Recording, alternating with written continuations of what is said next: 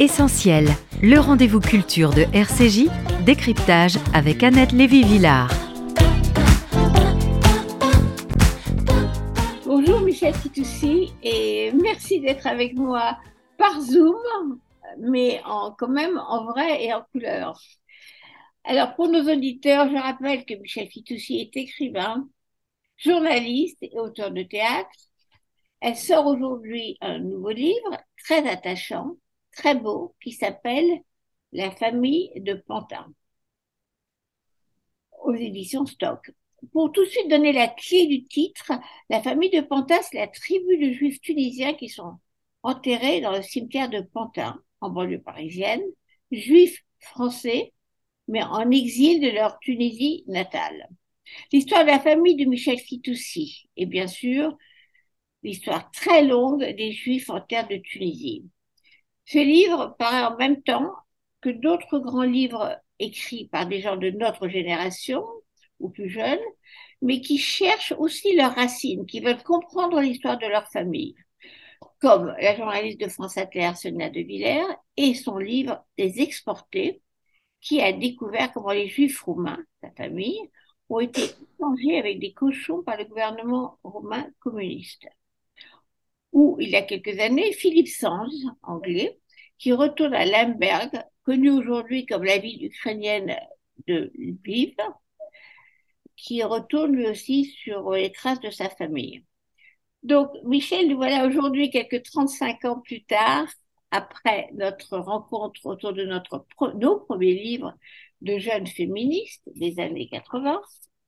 Toi, Michel, sortais un livre au titre Coup de poing, le ras-le-bol des superwomen. Et moi, un livre tout aussi féministe, mais au titre plus ambigu, Moi, Jane, cher Tarzan. L'une en avait marre de ce mythe de super mère, femme, journaliste, etc. Et l'autre, moi, reconnaissait que malgré la libération des femmes, on croyait encore au grand amour.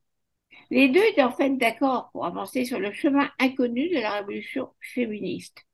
Michel, depuis, tu as écrit beaucoup d'autres livres et biographies de femmes exceptionnelles. Ma prisonnière avec Malika Oufkir, Elena Rubinstein, qui a fait l'objet d'une magnifique exposition au musée juif à Paris, Jeannette, la fameuse journaliste américaine.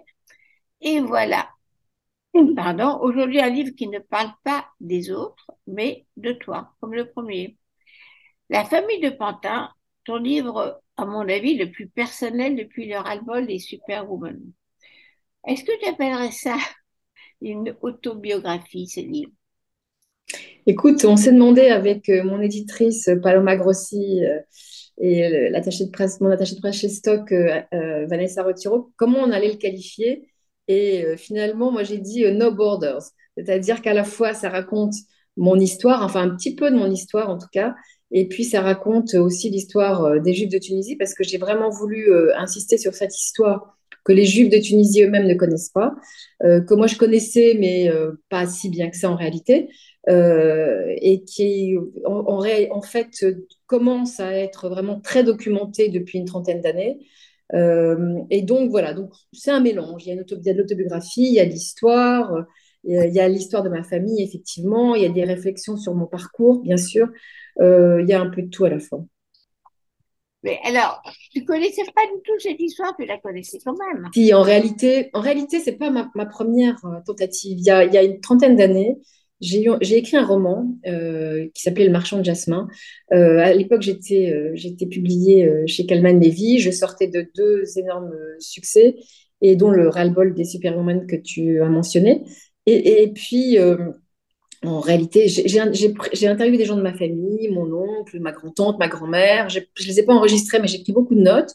J'ai compulsé beaucoup, beaucoup d'archives, mais à l'époque, il n'y avait pas autant. Il n'y avait pas autant d'historiographie, il n'y avait pas autant de sociologues, il n'y avait pas autant, il n'y avait pas de site internet, il n'y avait pas Facebook, il n'y avait pas tout ça. Donc, c'était plus compliqué.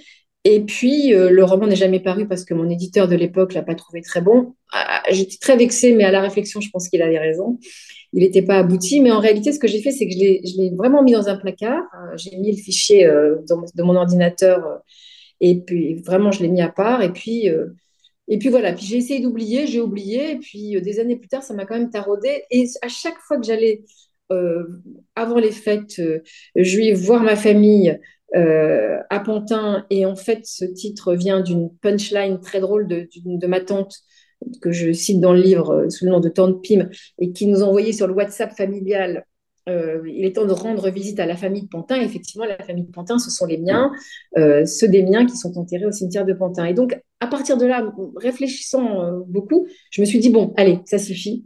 Il est temps d'arrêter d'écrire sur les autres, en tout cas de faire une pause, et, d'écrire sur moi, sur les miens, sur ma famille. Le truc, c'est que nous, les, juifs d'islam, les séfarades, enfin, les, ce qu'on appelle les séfarades peut-être à tort, probablement à tort, euh, on a toujours eu un petit complexe envers euh, les, juifs ashkénazes, c'est-à-dire notre histoire n'est peut-être pas assez intéressante, on n'a peut-être pas assez de choses à dire, euh, on n'a pas de secret, on n'a pas de larmes, on n'a pas de cendres, on n'a pas, on n'a pas une histoire tragique comme l'histoire de, des Juifs d'Europe pendant la, la, Shoah. En réalité, l'histoire, elle est vraiment très intéressante et en la creusant, j'ai découvert à quel point elle l'était. Elle était tragique elle était, elle était intéressante. Elle n'a pas, été, elle pas été tragique. Elle a été, allez, je vais dire tragique. Enfin, en tout cas, pour les Juifs tunisiens qui, euh, qui, qui, mettent de l'humour dans chaque chose et qui euh, euh, prennent la, vie comme avec beaucoup, beaucoup de bonne humeur et beaucoup de, joie de vivre, elle a peut-être été tragicomique, certainement tragique dans l'exil, difficile pendant la guerre, puisqu'il y a quand même eu six mois d'occupation allemande. difficile pendant tout le temps où, ils ont été des dhimmis, euh, comme la plupart des juifs en terre d'islam, euh, c'est-à-dire des, protégés des, occupants arabes, des, gens qui sont des arabes qui sont venus au 8e siècle. Bon, voilà, elle a été peut-être aussi plus douce qu'en terre chrétienne, elle a été probablement euh, moins compliquée. Et puis l'exil, finalement, c'est un avion, un bateau s'arracher, c'est terrible, mais c'était moins dur que, que ce qui s'est passé pour les, pour, les, pour les juifs d'Europe. Voilà, donc c'est un mélange. Alors, tu, quand même, tu en profites pour refaire l'histoire des, Juifs en Tunisie, les combien de siècles? 11 siècles, tu as dit euh, Non, les Juifs en Tunisie sont arrivés, on pense qu'ils sont arrivés, euh, ils ont été dignes pendant 11 siècles, mais on pense qu'ils sont arrivés après la, la, description, euh, la, destruction du, du, premier temple. Ils sont, ils sont peut-être arrivés avant, c'est pas très bien. En tout cas, on sait que euh, par les historiens euh, romains, tertulliens, par l'historien Flavius Joseph qui était juif, on sait qu'ils en tout cas, on, les documente à partir du deuxième siècle après Jésus-Christ, mais on pense qu'ils sont arrivés avant. Et ils sont restés, ils sont arrivés là. Il y a eu des juifs de Judée, il y a eu des juifs romains, il y a des juifs grecs. ils ont très peu fait de prosélytisme parce que c'était pas leur truc, sauf quand ils sont allés se réfugier dans les montagnes pour échapper aux, envahisseurs et où ils ont judaïsé les Berbères. Et puis, euh, ils sont restés là-bas. Et, puis, au 8e siècle, les, Arabes ont envahi euh, euh, le Maghreb et, ils, ont, ils ont soumis et les Juifs et les chrétiens. Et ils sont devenus des dhimmis pendant 11 siècles. Alors, contrairement un peu à ce qu'on croit, la vie des, Juifs en terre d'islam n'est pas si drôle que ça, parce qu'on a un peu toujours entendu finalement ça allait mieux que au Moyen Âge dans la chrétienté, mais ça n'est pas si bien que ça. Parce que alors tu euh, racontes euh, effectivement le, statut en 717, 717, le calife qui euh, installe un statut spécial pour les juifs déjà. On est en 717.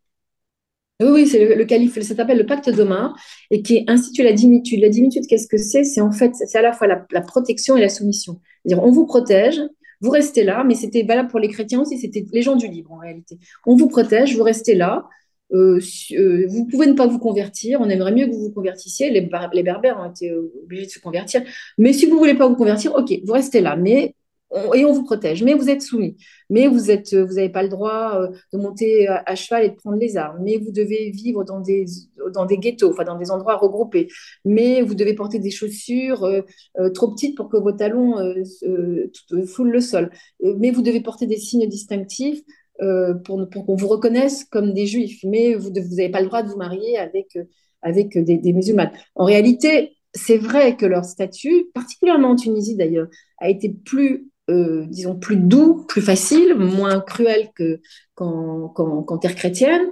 c'est vrai aussi que les, les, les, Arabes n'étaient pas une seule tribu, mais des tas de tribus qui ont défilé les unes après les autres et qui, selon ce qu'ils croyaient, selon leur islam rigoureux ou moins rigoureux, ont été plus ou moins durs avec les juifs. Il y a eu une période où les juifs en Tunisie ont été obligés de se maraniser pour survivre. C'est d'ailleurs Maïmonide qui leur a conseillé. en réalité, ça a été assez fluctuant moins dur, mais peut-être moins dur d'ailleurs que dans d'autres pays, dans d'autres terres d'islam aussi pour eux. Quoi ça n'a pas non plus été euh, toujours euh, très très simple. C'est compliqué cette histoire parce que c'est jamais tout blanc, tout, tout noir. Quoi. C'est quand on pense que c'est tout noir, non, parce qu'il y a des tas de choses qui sont, euh, qui sont aussi très, très intéressantes. le fameux âge d'or de Kérouan à, à, à, Cordoue unit les juifs et les, et les musulmans et les chrétiens, ça, ça, ça fonctionne très bien. Et puis après, ça fonctionne moins bien. C'est des hauts et des bas, toujours. Oui, enfin, encore une fois, c'est quand même beaucoup, beaucoup de persécutions malgré tout. Euh, il, y a beaucoup, il y a beaucoup de bas et quelques hauts dans cette histoire. Quand même, quand on. Il y a, il y a, oui, c'est vrai. En général, c'est en général, euh, euh, quand on fait l'histoire des Juifs, c'est une histoire de, d'expulsion, de livres brûlés, de persécution, de retour, toujours. Enfin, c'est toujours ça l'histoire des Juifs. C'est jamais simple et c'est jamais joli. C'est jamais, c'est jamais, ils sont jamais les bienvenus. Voilà. Mais bon, c'est vrai aussi que ils ont eu, euh, ils ont eu, euh, en tout cas, en, tout cas en Tunisie, euh, ils sont devenus, ils sont, ils sont pas devenus des Arabes parce que moi je récuse le terme de Juifs arabes, mais ils, ils, ont pris la culture arabe, c'est-à-dire que tout en gardant évidemment leur religion, avec plus ou moins de force selon les époques, ils ont, ils ont pris la culture des, des, Arabes, et c'est-à-dire ils ont vécu effectivement comme des Arabes, ils ont parlé l'arabe, ils ont écrit le judéo-arabe, qui est une, c'est une autre transcription de l'arabe. Euh, ils ont été totalement euh, arabisés euh, pendant, pendant des siècles, jusqu'à jusqu'à ce que les, les Européens arrivent. Mais justement, alors revenons à ta famille. Ta famille se sentait quand même plus française qu'arabe. Il y avait quand même encore, tu parles, je crois que c'est ton arrière-grand-père euh, qui s'habillait quand même de façon traditionnelle. Il y avait encore En fait, c'est jusqu'au jusqu'au protectorat. En fait, il y, a eu deux, étapes. Il y a eu euh, l'étape de la, ce qu'on a appelé le, euh, le pacte fondamental qui, qui a dédimisé les, les juifs et les chrétiens en 1857, qui les a, leur a donné une liberté. Et puis ensuite, il y a les Français qui sont arrivés en 1881. Quand les Français sont arrivés, les Juifs ont choisi leur camp, c'est-à-dire qu'ils n'ont pas choisi le camp de leurs anciens maîtres, mais ils ont choisi le camp des Français. Ça a été une autre histoire compliquée, mais à partir de là, ils ont commencé à s'émanciper, à se déjudaïser progressivement. Euh, les, Français qui avaient colonisé l'Algérie avaient donné aux Juifs la possibilité de devenir français, euh, enfin, avait totalement d'ailleurs naturalisé les Juifs en 1870 avec le pacte, euh, le décret Crémieux. Les Tunisiens, ça a été un peu différent. Euh, ils ont eu le droit, il y a eu plein de plein d'étapes, mais ils ont eu le droit vraiment de devenir français dans les années 20, en 1923 très exactement. Et mes deux grands-pères, paternels et maternels, sans se concerter, sont devenus français dans, dans ces années-là. Et, et c'est vrai que mes parents sont nés français, moi je suis née française. Et j'ai jamais imaginé que j'étais autre chose que française. Mais certes, c'est vrai que mes arrière-grands-parents euh, parlaient l'arabe, s'habillaient à l'arabe et étaient totalement euh, de culture arabe. C'est la suite, il faut rappeler que c'est dans la suite du décret Crémieux qui avait déjà donné la nationalité française aux Juifs d'Algérie. Oui, c'est ça, mais ce n'est pas, pas du tout le décret Crémieux. C'est-à-dire qu'en fait, comme ça s'est pas très bien passé en Algérie avec les musulmans, les Français ne voulaient absolument pas faire la même chose en Tunisie. Donc, il y a eu beaucoup de, demandes, beaucoup de pression euh, pour, pour, obtenir cette naturalisation qui, en fait, du coup, sortait les Juifs de la juridiction euh, tunisienne et, les, et, les, soumettait à la juridiction française, qui était beaucoup mieux pour eux. bon, il y a eu, je passe beaucoup les détails, mais en 1923, il y a enfin une loi qui a été votée, qui était la loi Morino, qui proposait aux, aux Juifs comme aux musulmans, d'ailleurs, de devenir français. Les musulmans l'ont récusé pour des raisons qu'on devine. Il y a eu beaucoup d'ailleurs de, de, juifs qui n'ont pas voulu, les sionistes, euh, les religieux, les nationalistes, mais il y en a certains, comme mes grands-parents, qui sont devenus tout de suite euh, des Français. Alors, pour revenir à l'histoire de ta famille, que donc tu, as fait beaucoup de recherches pour retrouver ça. comment, comment tu as fait pour constituer l'histoire de tes arrière-grands-parents? Même à un moment donné, tu as demandé effectivement une étude euh, sur tes origines, euh, tu sais, les consultations. oui, en fait, c'est si tu veux, ce qui est très intéressant aujourd'hui, c'est qu'il y a depuis les années 90, on va dire, beaucoup de beaucoup de livres écrits par des sociologues, écrits par des historiens qui se sont. donc, on peut reconstituer l'histoire en gros des Juifs tunisiens. Et pour ma famille, très précisément, euh, je suis allée, bon d'abord j'avais beaucoup de témoignages de, de, mes grands-parents, de, de, ma famille, etc., de mes cousins qui avaient connu mes arrière-grands-parents, donc ça c'était vraiment très très précieux. Et puis je suis allée sur euh, le site de généalogie, MyHeritage, et là, euh, j'ai découvert par algorithme toute une partie de ma famille. J'ai pu remonter grâce à un fou de généalogie qui vit euh, en Israël, mais que j'ai pu joindre, euh, qui avait remonté, lui, de son côté, tout, un côté, tout un pan de ma famille maternelle, et qui était remonté jusqu'à 1710. Et, et là, ça m'a vraiment, vraiment beaucoup plu. Donc, je suis retournée en Tunisie pour aller dans, le, dans la Hara, puisqu'ils habitaient tous le ghetto. Ils en sont sortis progressivement au 19e siècle et pour retrouver la rue où je suppose que mes grands-parents, mes arrière, mon, grand-père maternel, mes arrière-grands-parents, mes arrière-arrière-grands-parents, etc., avaient vécu. Ils étaient marchands de fils. J'ai pas, je suis pas remontée très loin. Enfin, je suppose qu'ils l'ont été euh, pour euh, quelques générations avant mon grand-père, qui lui-même était mercier, qui avait, qui sorti du ghetto, qui a ouvert une mercerie euh, à Tunis, à côté de, à côté du, de la Médina, à côté du ghetto mais en fait, c'est pas une histoire extraordinaire, c'est juste l'histoire. Euh, pardon?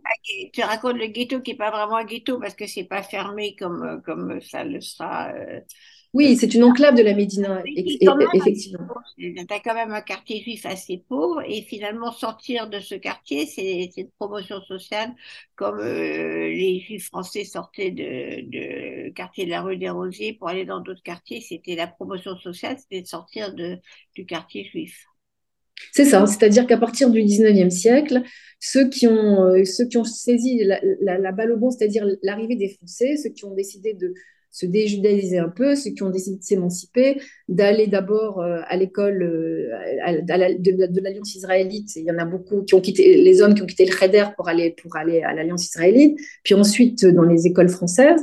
Euh, ceux-là ont, effectivement, euh, comme mes grands-parents, comme mon grand-père, enfin mes grands-parents paternels étaient à Sousse, mais comme mon grand-père maternel et comme mon arrière-grand-père maternel, ils sont progressivement quitté le ghetto euh, de Tunis et ils se sont dirigés, ils ont vers les quartiers européens. Et il y avait tout un quartier, quartier juif qu'on appelait le Passage et où ils ont commencé à habiter euh, et à vivre à l'européenne, c'est-à-dire qu'ils ont quitté les vêtements, euh, les vêtements à l'arabe pour, pour le costume trois pièces, euh, bien que souvent quand ils rentraient chez eux, ils remettaient la djellaba et ils remettaient les babouches, mais il y avait quand même ce, tout ce côté effectivement de d'émancipation grâce aux Français, grâce, à, grâce aux Européens.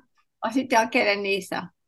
Alors, le protectorat est c'était 1881, et à partir de l'école de l'Alliance, c'était dans ces eaux-là. Et à partir de là, il y a tout un mouvement qui a été assez rapide finalement euh, de d'émancipation euh, des juifs, euh, des juifs tunisiens et jusqu'à la, la possibilité de la naturalisation dans les années 20. Mais ils sont pas tous devenus français, mais la plupart d'entre eux, pas tous. Hein pas tous, euh, sont, euh, se sont euh, éduqués à la française, on va dire. Et après, ils ont, ils, sont, ils ont fait des études, ils sont souvent devenus docteurs, avocats, dentistes, parce que pourquoi? Tout simplement parce que la, fonction publique leur était interdite par les Français. Enfin, ça n'a pas été si simple que ça avec les Français. C'était, il y avait, y avait au départ les, Juifs et les musulmans, puis il y a une trois tierce, les Français sont arrivés. Ça a été une histoire à trois, pas toujours très simple pour les uns et pour les autres. Parce que les, ce qu'Albert Memmi appelait les métis de la colonisation, les, juifs, c'était entre le marteau et l'enclume, entre les, les, musulmans et, les Français, et c'était euh, et l'antisémitisme français en Tunisie était tout à fait euh, tout à fait palpable et tout à fait réel. Donc c'était pas pas si simple que ça. Et on passait mais, on passait entre les gouttes. C'était à l'image des Français en métropole, la montée de l'antisémitisme. C'est ça. C'est ça. Oui, absolument. Ce qu'on appelait les prépondérants aussi, les, Français de, les Français de, de, Tunisie, très, très antisémites. Ce qui est quand même, on a l'impression qu'il n'y a pas grand-chose de juif, si tu veux. C'est-à-dire que la judaïté, euh, c'est pas très religieux et, et euh, t'as pas l'impression qu'ils sont juifs parce que aussi les autres les voient comme juifs. Mais toi, t'as pas dans ta famille. C'est plus compliqué que ça. C'est-à-dire qu'il y a eu chez les bourgeois c'est les bourgeois, comme, enfin, ceux qui se sont émancipés, déjudaïsés, euh, ceux qui sont devenus des bourgeois, ils, ont vraiment été déjudaïsés. Ils étaient toujours juifs, il y avait, leur judéité était importante, mais par exemple, mon grand-père s'en fichait un peu, mais ma, grand-mère, non. Donc, c'était à géométrie variable, mais, mais il y avait toujours des juifs assez religieux en Tunisie. Donc, c'est pas. Et, donc, il n'y a pas que des juifs déjudaïsés en Tunisie, il y avait les deux. En tout cas, dans ma famille, c'était plutôt déjudaïsé qu'autre chose. Mais, mais ce n'était pas, c'était pas la majorité non plus. Alors, ces juifs qui, qui ont choisi la France, donc d'être français, d'avoir un passeport français, la France les trahit, les laisse tomber. C'est-à-dire Pétain, Pétain, les lois de Pétain arrivent jusque dans le Maghreb et le statut des juifs de 1940 s'applique aux juifs même aussi loin qu'en Tunisie qui veut dire que ta famille ne peut plus travailler, que toutes les interdictions que les Juifs ont connues en France sont appliquées aussi aux Juifs en Tunisie. Et tu dis, c'est une trahison pour ces gens qui ont justement choisi la France. Oui, ils ont choisi la France, ils ont choisi la France de tout leur cœur, de toute leur âme. La, France, bah, comme tous les juifs, euh, comme tous les juifs en Europe, euh, c'était la même chose. Hein. C'était euh, l'émancipation, les droits de l'homme, l'émancipation des juifs, Napoléon. Enfin, pour eux, c'était tellement important. Et, ils, avaient de la presse, ils savaient ce qui, se passait, il y avait des, contacts. Enfin, je veux dire, ils étaient extrêmement avertis de ce qui se passait. Donc pour eux, la France, la France, c'était très important. En plus, ils avaient déjà eu euh, un contact avec l'Europe, on la, euh, la personne des, juifs livournais, des juifs européens, des premiers juifs européens qui sont arrivés en, Tunisie euh, de, à la fin du, XVIIe siècle. Donc, c'était, pour eux, c'était vraiment extrêmement important. Ils sont donc devenus français aussi pour ça. Et, comment et quand le statut des Juifs est arrivé en Tunisie, ils n'ont pas compris. Ils n'ont pas compris comment la France les trahissait. Et, et, quand les Allemands occupaient la Tunisie, puisque les Allemands ont occupé la Tunisie pendant, pendant six mois et qu'ils ont, ça a été vraiment terrible pour eux, ils n'ont pas compris non plus ce qui leur arrivait. Quoi. C'était, euh, bah, ça a été la même stupéfaction que les Juifs euh, en France, quoi. C'est-à-dire, comment est-ce qu'on peut être trahi comme ça? C'est, c'est, c'est pas possible. Ils ont, et ils ont quand même continué à aimer la France malgré tout, après la guerre la guerre. Mais il faut rappeler dans le contexte de la réhabilitation euh, du maréchal Pétain par des gens comme Zemmour, qui il a protégé les Juifs, il a sauvé les Juifs. Oui, c'est très curieux. C'est vraiment aller contre, le, contre vraiment la, vérité historique. Et, et, venant d'où lui vient, euh, Éric Zemmour, j'avoue que je n'ai absolument pas compris cette façon de réécrire l'histoire comme, il l'a réécrite. Parce que oui, en Algérie comme en Tunisie, il y a eu un statut des Juifs. Et oui, ça a été très compliqué, même après la guerre, euh, de, le révoquer. Donc ça ne s'est pas fait simplement. Euh, donc euh, c'est vrai que voilà Zemmour je sais pas je crois qu'il a, a, tordu l'histoire pour parce que ça l'arrangeait pour, pour, se, pour se faire une narration différente et un récit différent parce que ça l'arrangeait. C'était pour euh, recoller avec euh, le discours euh, de la France formidable. Bien sûr, bien sûr. mais là, il faut quand même le dire à chaque fois, parce que je retrouve quand même 80 ans après avec cette réécriture de l'histoire encore aujourd'hui sur Pétain. Bien sûr. Ça n'est pas vrai, on le répète, Pétain en 1940 et rédiger un statut des juifs particulièrement dur, qui excluait les de toutes les fonctions publiques. Et, la et qui l'a durci encore un, peu plus euh, un, an plus tard. Et, Xavier Vallat, euh, euh, secrétaire à la question juive, est allé en Tunisie pour vérifier qu'on l'appliquait bien. Et, même, et même le, résident général. Pardon? Il est venu lui-même en Tunisie. Oui, oui, oui, bien sûr. Et, même Esteva, le, résident général, qui était un pétainiste acharné et très convaincu, euh, a été euh, extrêmement, euh, a été un peu réticent à l'appliquer. D'ailleurs, on lui doit quelque chose d'important, c'est qu'à un moment donné, Pétain a voulu déchoir de la nationalité française les Juifs tunisiens.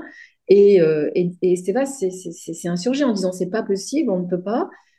ces gens-là sont devenus français eux-mêmes, ils ont voulu devenir français, c'est pas comme les Juifs algériens à qui on a donné la nationalité, eux, ça a été un effort volontaire. On ne peut pas, ça ne se fait pas. Et finalement, ça, on n'a pas. les, Juifs tunisiens sont restés, enfin ceux qui sont étaient, s'étaient fait naturaliser français, sont restés français grâce à Esteva, qui a essayé un petit peu quand même, et du mieux qu'il a pu, d'adoucir un petit peu les choses sans vraiment euh, euh, y parvenir, parce que c'était assez compliqué, et parce que lui-même était un, était un pétainiste fervent. Donc c'était toujours un peu ambigu. tu dis, ça a toujours été un petit peu ambigu. Enfin, ça n'a pas été simple.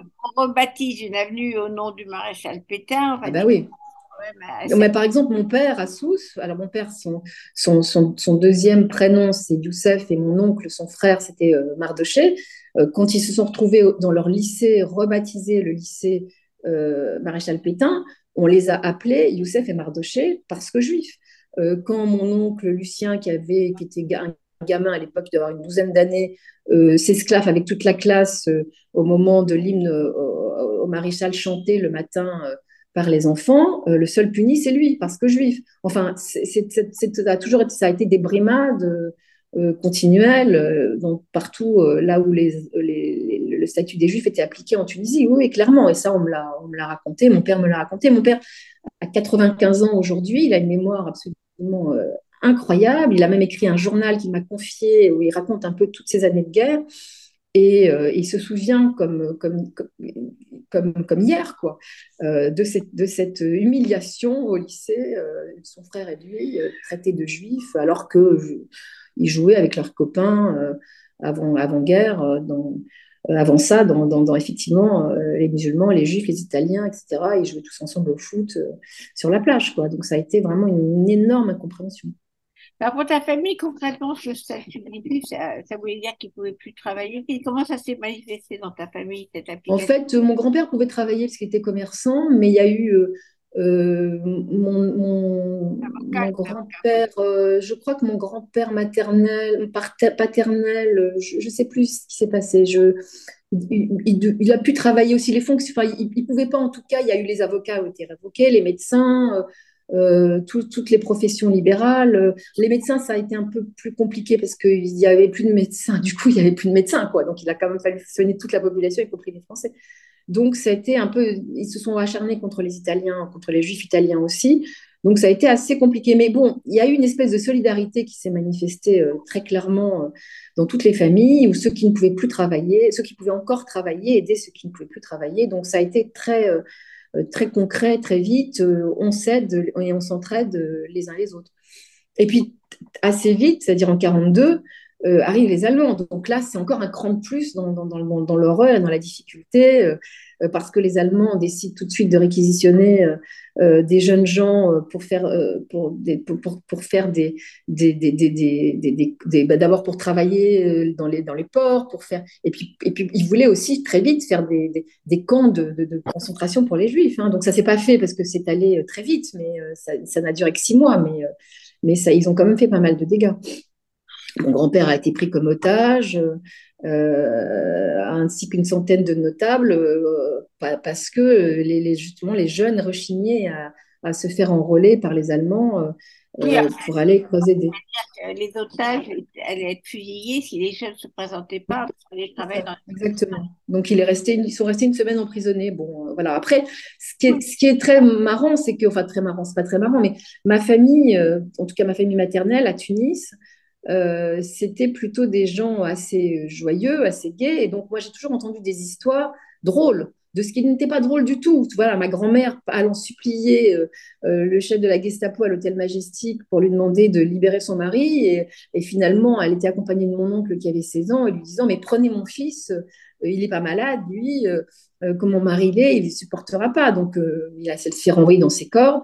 Mais elle a obtenu quand même le, droit d'apporter de, la nourriture à mon grand-père. Et donc, tous les jours, elle faisait de la cuisine et elle apportait des couffins euh, remplis de bonnes choses dans ta famille l'importance de la nourriture dans ta famille? Chez tous les juifs tunisiens. C'est que vraiment, il y a une espèce de, tu vois, presque le même, le judaïsme passe, passe par la nourriture et passe par, euh, passe par oui, par les plats, par la, par, par la bonne chair, par la joie de vivre, par, cette, par, ce, par ce, que, ce que les juifs tunisiens appellent le kiff, en fait, le, la, la, la, la joie de vivre, le plaisir euh, de tout ce qui est bon. Et, et c'est vrai que la nourriture, euh, c'est très important. Et puis, la nourriture, c'est aussi quelque chose qu'on transmet donc, euh, la transmission des plats de l'enfance, c'est très, très important aussi.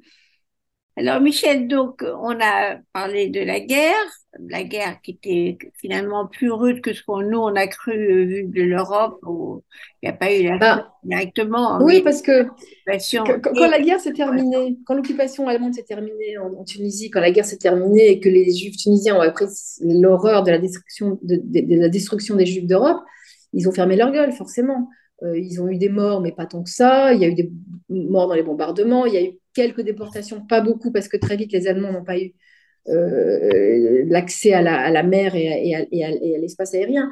Donc voilà, par rapport à ce, qui, s'est passé en Europe, c'était peanut. C'est donc, si tu veux, euh, ils, se sont tus, ils n'ont rien dit, ils n'ont pas raconté cette histoire. D'ailleurs, elle est très mal connue, y compris par les propres enfants et petits-enfants de, euh, de, ces juifs tunisiens qui ont connu la guerre, elle n'est pas, connue. Et même quand elle est connue, on la raconte, enfin ma famille maternelle, papa, mon père, parce que mon père a vraiment à sous, ça, a été très compliqué, mais il la raconte de façon marrante. Donc euh, bon, on, a toujours cru que c'était pas grand-chose. Tu sais, euh, Albert Memmi appelait la Tunisie un petit pays d'opérette et, très longtemps, on a pensé que c'était un petit pays d'opérette, oui, où y avait ce qui était sympathique, qui était charmant, où les gens étaient drôles, où ils aimaient la bonne vie, etc. Il y a eu quand même des choses assez difficiles dans la guerre, dans l'occupation allemande.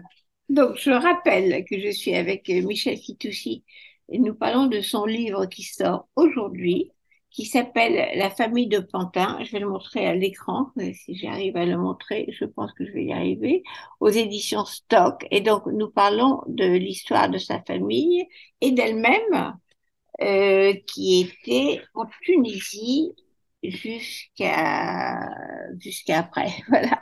Alors euh, après la guerre, donc espèce de d'état de grâce euh, où tout va bien. Mais tout va bien, oui, c'est ça. C'est-à-dire que tout ce qu'on raconte, si tu veux, c'est toujours pareil les histoires d'exil et d'immigration. C'est-à-dire que quand c'est le paradis perdu, c'est on était tellement bien, c'était tellement formidable, on était tellement heureux et que tu, euh, euh, interrogeras tous les juifs euh, de Tunisie, ils, vont dire, ils vont te servir le même discours. On était tous des frères, on, était, on vivait tous ensemble, les Arabes, les Juifs, les Maltais, les, les, Italiens, les Livournais, les Siciliens, etc. Là, la Tunisie était, une petite mosaïque de communautés. Hein. C'était vraiment intéressant pour ça. C'est un pays euh, très, très morcelé où, effectivement les gens s'entendaient bien, mais les gens vivaient aussi euh, très à part, quoi, les uns à côté des autres, sans forcément se mélanger. Il y avait pas. Euh, il y avait peu de mariages intercommunautés, en tout cas très très peu de mariages entre juifs et musulmans. C'était assez codifié, tu sais. Et puis, et puis on disait, on dit les juifs tunisiens, donc on a l'impression que c'est euh, une espèce de d'entité euh, comme ça euh, très homogène. En réalité, il y avait comme partout, c'est comme quand tu dis des femmes, quoi. C'est très différent. Il y avait des, des, bourgeois, il y avait des juifs plus pauvres, des religieux, des non religieux, des, des, juifs livournais, italiens, qui une Toscane, qui étaient très européanisés avant même les juifs tunisiens. Enfin, il y avait de tout. C'était c'était assez différent. Donc euh, ça, c'était intéressant à, décortiquer, à démêler, même s'il y avait un dénominateur commun qui était euh, le ciel bleu, le soleil, la Méditerranée et l'odeur du jasmin. Alors, quand même, alors en 1950, il y avait environ 100 000 juifs en Tunisie. Oui, à peu près, juste avant l'indépendance, oui. Et puis alors, avant l'indépendance, euh, donc là, pour l'instant, ça va bien. Normalement, les, Juifs sont plutôt enthousiastes de l'indépendance euh, de Bourguiba. Ça, pas tous, pas tous. Il y en a qui sont inquiets parce qu'ils se demandent ce qu'ils vont faire. Euh, ils n'envisagent pas de partir, mais si tu veux, comme il y avait en Tunisie, comme souvent partout ailleurs, il y avait, un, il y avait des sionistes, donc beaucoup sont partis en, en, en Israël en 48. Euh, d'ailleurs, euh, ils ont déchanté, hein, puisqu'on sait à quel point euh, les Juifs des terres d'islam ont été mal accueillis euh, en Israël au moment de l'indépendance. Ça n'a pas été très facile. Quoi. Pour eux, c'était vraiment, euh, ils étaient considérés comme des arriérés, comme des, comme des Arabes. Quoi. Euh, il y en a qui, ont, qui, ont, qui ont voulu se battre avec, qui étaient communistes, qui ont voulu être nationalistes. Mon, père, par exemple, était très enthousiaste au moment de l'indépendance et, vraiment il a trouvé qu'il fallait se battre pour cette indépendance tunisienne. Donc, il y avait le religieux qui, qui était encore avec un autre discours ça, dépendait des, situations, des, gens, de, ce qu'ils pensaient. Bon, ils ont vu arriver l'indépendance, certains inquiets, d'autres plutôt contents, euh, se demandant ce qu'après le départ des Français, il y avait 35 000 Français, euh, ce qu'ils allaient, ce allait devenir. Il y avait une, espèce d'incertitude, et pourtant le président Bourguiba euh, leur avait, enfin, ils avaient plutôt confiance en lui, avec raison d'ailleurs parce qu'il était assez pro-juif et que ils pensaient que ça allait plutôt bien se passer. Enfin, même après l'indépendance, ils n'ont pas forcément envisagé de, quitter la Tunisie.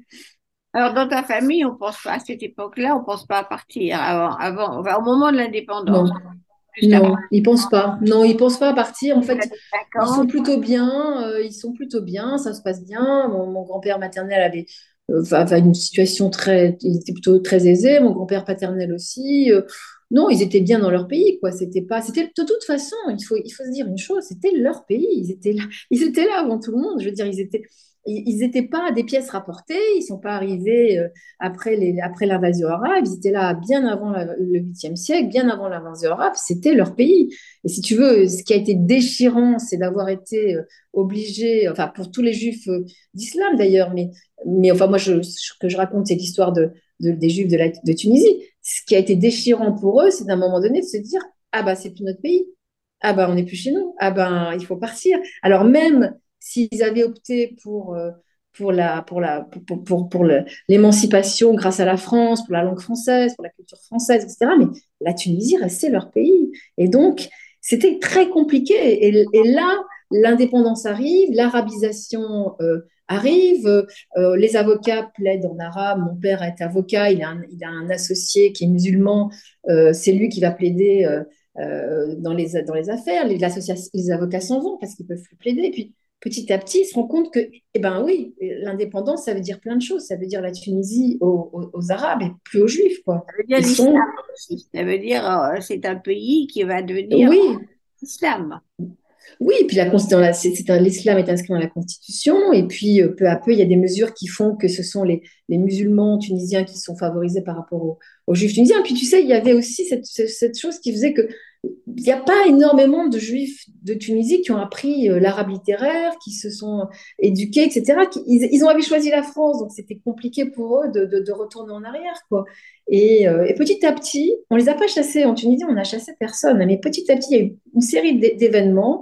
Il y a eu l'indépendance, il y a eu, il y a eu Bizerte, il y a eu la guerre d'ici. qui a fait que les anti-juives, euh, donc c'était en en 1961 après l'affaire de Bizerte, et puis ensuite, euh, quand au moment de la guerre euh, de, juin 67 en Israël contre l'Égypte, ils ont choisi leur camp. Les, jeunes Tunisiens étaient pour, pour Nasser et pour l'Égypte.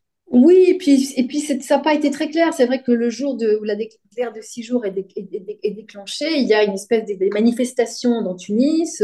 Il y a on a craint des pogroms, ça ne s'est pas passé, il n'y a pas eu de mort, mais il y a eu quand même la synagogue brûlée, euh, les Torahs euh, dispersés, euh, il y a eu quand même, les gens avaient très peur, alors il y a beaucoup de, de, de, de juifs, de, musulmans tunisiens qui ont aidé les juifs, leurs voisins, etc. Ce qui était, mais, il y a, y a eu aussi des émeutes, des, magasins fermés, des, des, gens dans la rue molestés, enfin c'était pas très simple. Et puis on a appris ensuite que probablement ça avait été induit par les ambassades euh, euh, arabes à Tunis. Et puis le président Bourguiba a mis beaucoup de temps à réagir. Et quand il a réagi à 5 heures de l'après-midi, ce qui était tard, il a promis de châtier les coupables et il s'est rendu le lendemain à la synagogue pour, euh, pour, pour, pour, voir le, grand rabbin de, de, Tunisie. Donc tout ça a été. Mais là, c'était fini, ils avaient peur, ils, ont, ils, ont, ils se sont dit, là, ça sent trop mauvais, quoi, c'est plus possible. les juifs qui restaient, il y en avait à peu près 20 000, ils se sont dit qu'il fallait, euh, qu'il fallait partir à ce moment-là, quoi. il y avait aussi ce sentiment de se dire que ils avaient été des euh, pendant, pendant des siècles. Je pense que ça, ça, a dû rester un peu dans leur, dans leur inconscient, dans leur ADN, cette peur, en fait, cette peur qui est ancrée. Et qui fait que de retour à ce statut de, de citoyen euh, de seconde Oui, de seconde zone, absolument. Et donc, ils se sont dit, bon, voilà, il faut partir. Alors, c'était pas facile, hein, parce que personne ne les attendait en France, euh, personne ne les attendait non plus en Israël. Donc, quand, on, lit, ah, je rappelle ton livre, donc La famille de Pantin. Pantin, c'est le nom du, du cimetière où plupart de ta famille est enterrée en France. Euh, finalement, l'arrivée en France se passe pas si mal que ça. Bon, ça dépend pour qui. Ça dépend pour qui. Parce sa famille, ils le prennent avec euh, quand même un certain optimisme. Euh, c'est pas, ça c'est douloureux, mais ça n'a pas l'air de se passer aussi mal qu'on pouvait l'imaginer. Ça, en réalité, ça s'est pas passé si mal que ça. Mes grands-parents sont arrivés tard, ils sont arrivés en 68, enfin après, après, après 67. Ça s'est pas passé si mal que ça parce que finalement, ils, pendant quelques années, ils s'y sont préparés. Mais alors, je parle de mon père s'y était préparé, Euh, mais, mais, mon oncle et ma tante, qui sont arrivés, ils avaient une vingtaine d'années, ils se sont préparés, mais ça reste quand même un exil, ça reste quand même le déchirement, ce, que tous les, ce que tous les immigrés, au fond, et tous les exilés euh, ressentent. Après, ils parlaient français, donc euh, ça s'est quand même mieux passé. Après, c'était les, années 60, les 30 glorieuses, du travail, il y en avait. Il y, a eu, y a eu ceux qui sont partis, alors mes, parents sont allés dans les beaux quartiers, mais il y a eu les, ceux qui sont allés à Sarcelles, où il y a une communauté extrêmement euh, importante et forte et homogène. Et, et, puis les gens ont réussi, quoi. Ils étaient travailleurs, ils, avaient envie de. Ils, voulaient en découdre, mais il y a eu aussi beaucoup d'échecs, beaucoup de, je crois, beaucoup de dépression, beaucoup de, beaucoup de, de, tourments liés, liés à, cette, à cet exil que, qu'ils n'avaient pas, qu'ils pas choisi. Quoi. Quand tu arrives, ils le racontent tous, hein, quand tu arrives, tu as, le ciel bleu euh, au-dessus de ta tête, la Méditerranée, il fait froid, il fait gris, les gens sont pas sympas, euh, tu as un accent, on te regarde bizarrement, euh, tu n'as pas les codes, tu as les codes de rien. Euh, c'est pas simple.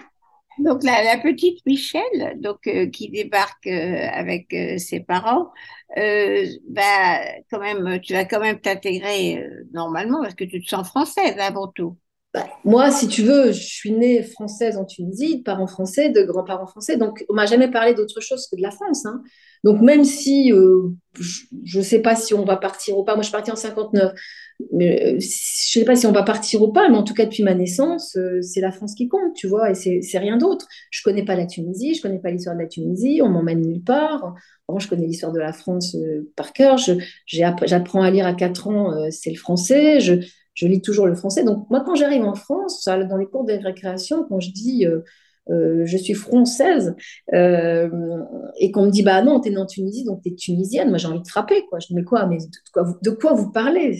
C'est pas vrai, la France, c'est à moi, c'est, je suis tout autant française que vous. J'ai mis très longtemps à comprendre que non, pas forcément. Je le savais évidemment, mais je voulais pas je ne voulais absolument pas. Je, voulais être française de toutes mes forces et, euh, je ne voyais pas pourquoi euh, je, ne l'étais pas autant que ceux qui y étaient nés. Et en même temps, tu as cette espèce de honte diffuse où tu, où tu sais que tu l'es pas vraiment, tu sais que tu dois avoir les codes et les apprendre, tu sais que pour les acquérir, c'est pas si simple et que tu vas devoir te battre.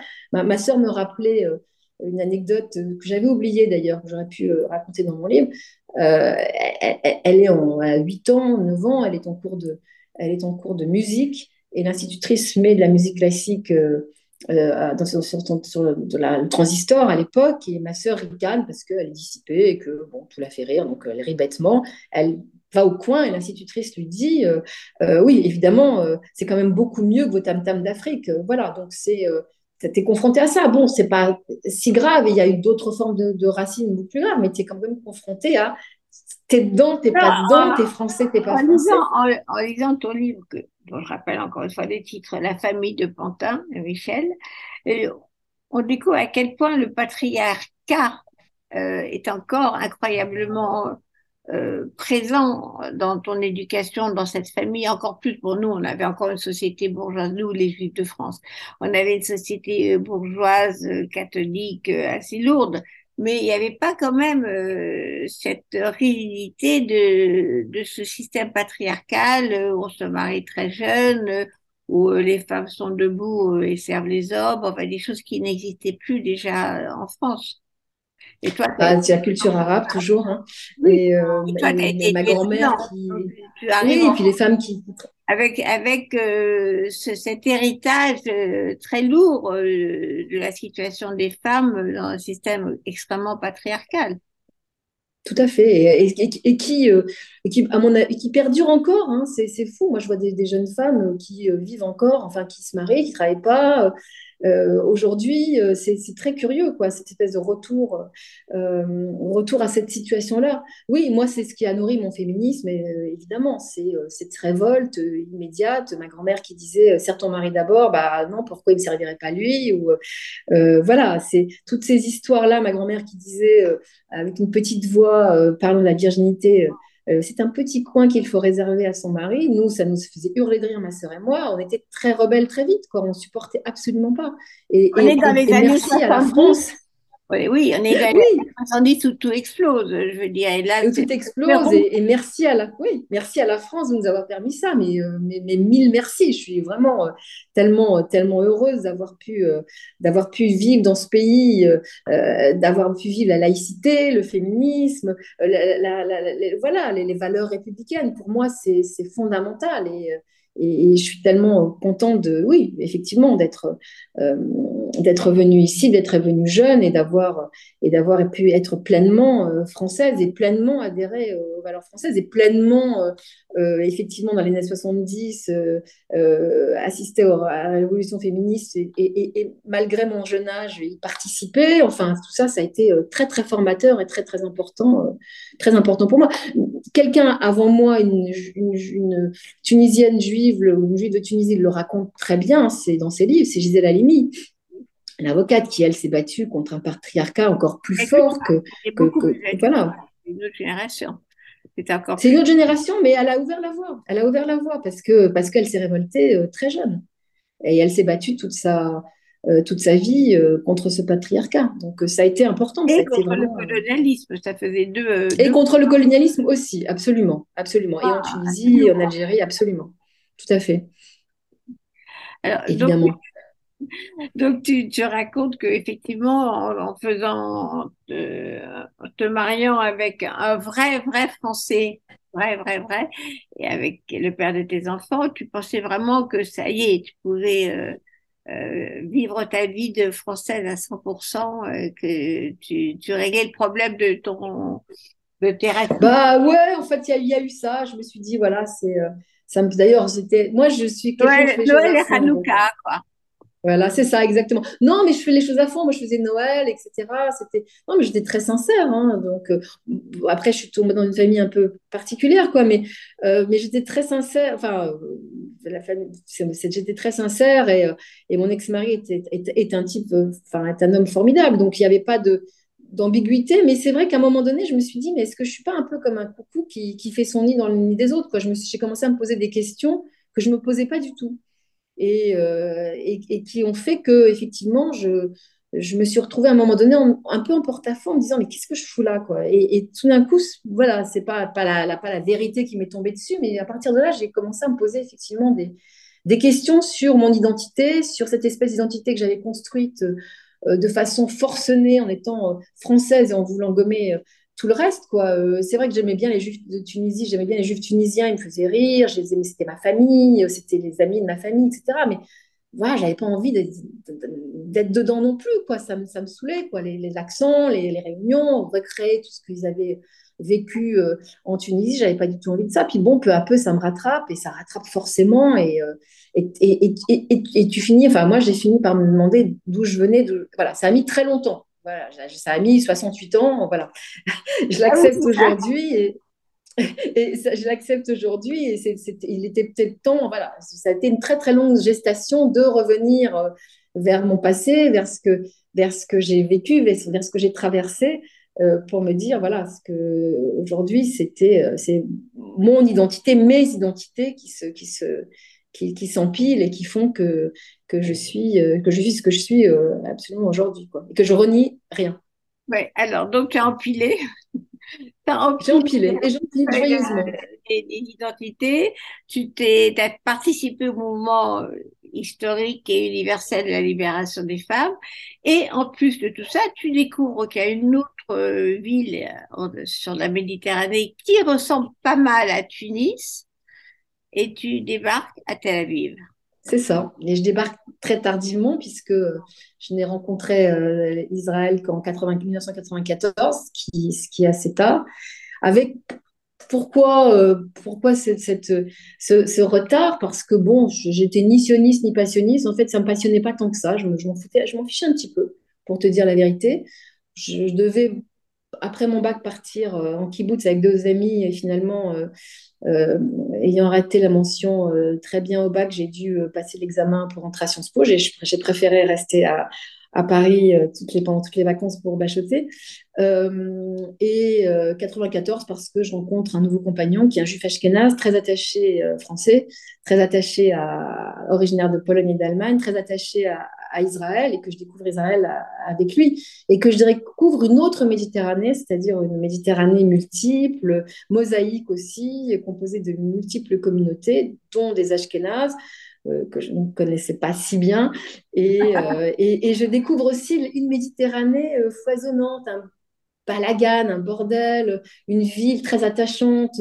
la première fois que je suis allée, c'était donc en 94. C'était pas la ville branchée, euh, bobo, euh, euh, par certains aspects qu'on peut voir aujourd'hui, mais ça m'a tout de suite parlé parce que tout de suite je me suis dit, mais c'est fou ce pays. C'est vraiment l'histoire et la géographie du monde, quoi. C'est-à-dire à chaque coin de rue, tu rencontres des visages familiers et en même temps et en même temps, tu rencontres des gens qui, viennent de, partout. C'est comme ça qu'on m'a parlé au début. Après, bon, j'ai développé tout à fait autre chose et, et, tout à fait d'autres sentiments et d'autres centres d'intérêt. Mais c'est vrai que là, pour le coup, ça m'a euh, ça m'a fasciné et, ma fascination dure, euh, dure, toujours. Et puis je pense que j'ai effectivement retrouvé une forme d'Orient qui s'est transplantée là-bas. Tous les Juifs finalement, tous les Juifs en terre d'islam, il y en a 900 euh, 000 qui sont partis et, et, 500 000 qui se sont retrouvés en Israël de terre d'islam. ils ont replanté là-bas leur vie, leur histoire et ça a fait un espèce de melting pot très intéressant et très passionnant où tu entends de la musique arabe dans, des cafés ou, autre chose, là, du klezmer, où tu es dans, plein d'univers à la fois. Il suffit de traverser une rue ou d'aller du nord au sud, de, de à, à, Basel, par exemple. Donc, ça, c'est vraiment une ville, pour moi, une ville-monde et une ville très, très passionnante. Après, j'ai aimé le pays pour d'autres raisons. Pardon? Tu as, recollé tous les morceaux j'ai recollé les morceaux. J'ai recollé les morceaux et j'ai empilé ce, cette, euh, j'ai empilé ce morceau-là aussi, cette strate-là aussi, dans, dans, tout ce que je suis, dans tout ce que je me sens euh, euh, tunisienne, française, juive, méditerranéenne, très important pour moi, et un petit, et un petit bout de, d'Israël aussi. Donc voilà. Et je pense que c'est pas, c'est pas incompatible. Et tu vois, j'ai un j'ai un petit-fils, euh, un premier petit-fils qui est euh, à moitié espagnol euh, et qui empile aussi et qui va empiler cette strate supplémentaire. Et, je pense, enfin moi, pour moi, c'est ça l'identité, c'est fluide, c'est un chemin, c'est c'est pas quelque chose de figé, ça. Et, et, heureusement d'ailleurs, heureusement parce que c'est ça qui est dangereux et, politiquement et aujourd'hui, c'est de, de se se, cramponner à une identité une seule et ne vivre que, que par celle-là et, pour celle-là. C'est, pour moi, c'est la pire des choses.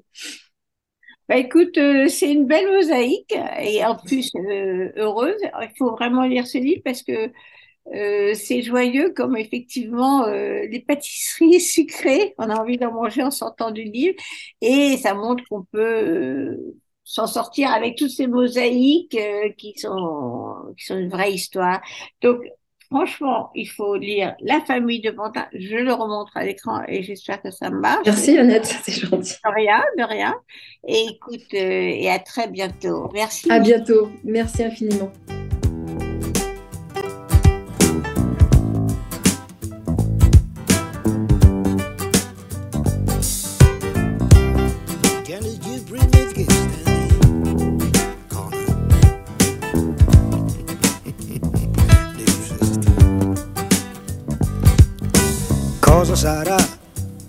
Crescere gli alberi, la felicità, che fa morire a vent'anni, anche se vivi fino a cento.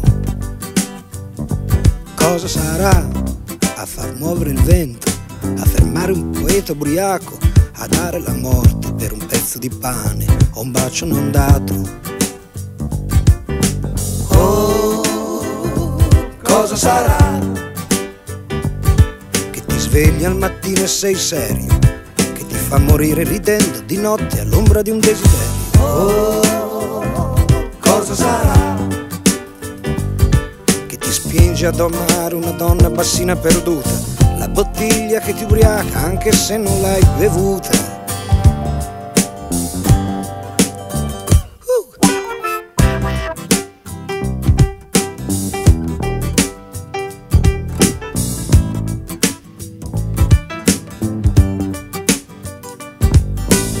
Cosa sarà che ti spinge a picchiare il tuo re? che ti porta a cercare il giusto dove giustizia non c'è. Cosa sarà che ti fa comprare di tutto, anche se è di niente che hai bisogno? Cosa sarà che ti strappa dal sogno? Oh, cosa sarà che ti fa uscire di tasca dei no, non ci sto? Che ti getta nel mare, ti viene a salvare. Oh, cosa sarà che dobbiamo cercare? Che dobbiamo cercare?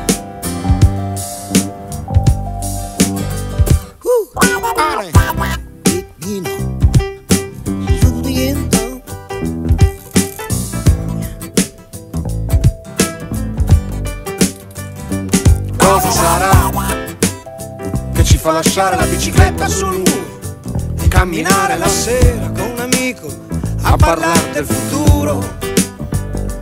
Cosa sarà questo strano coraggio, paura che ci prende, che ci porta a ascoltare la notte che scende? Oh, cosa sarà? Quell'uomo il suo cuore benedetto è sceso dalle scarpe dal letto. Si è sentito solo.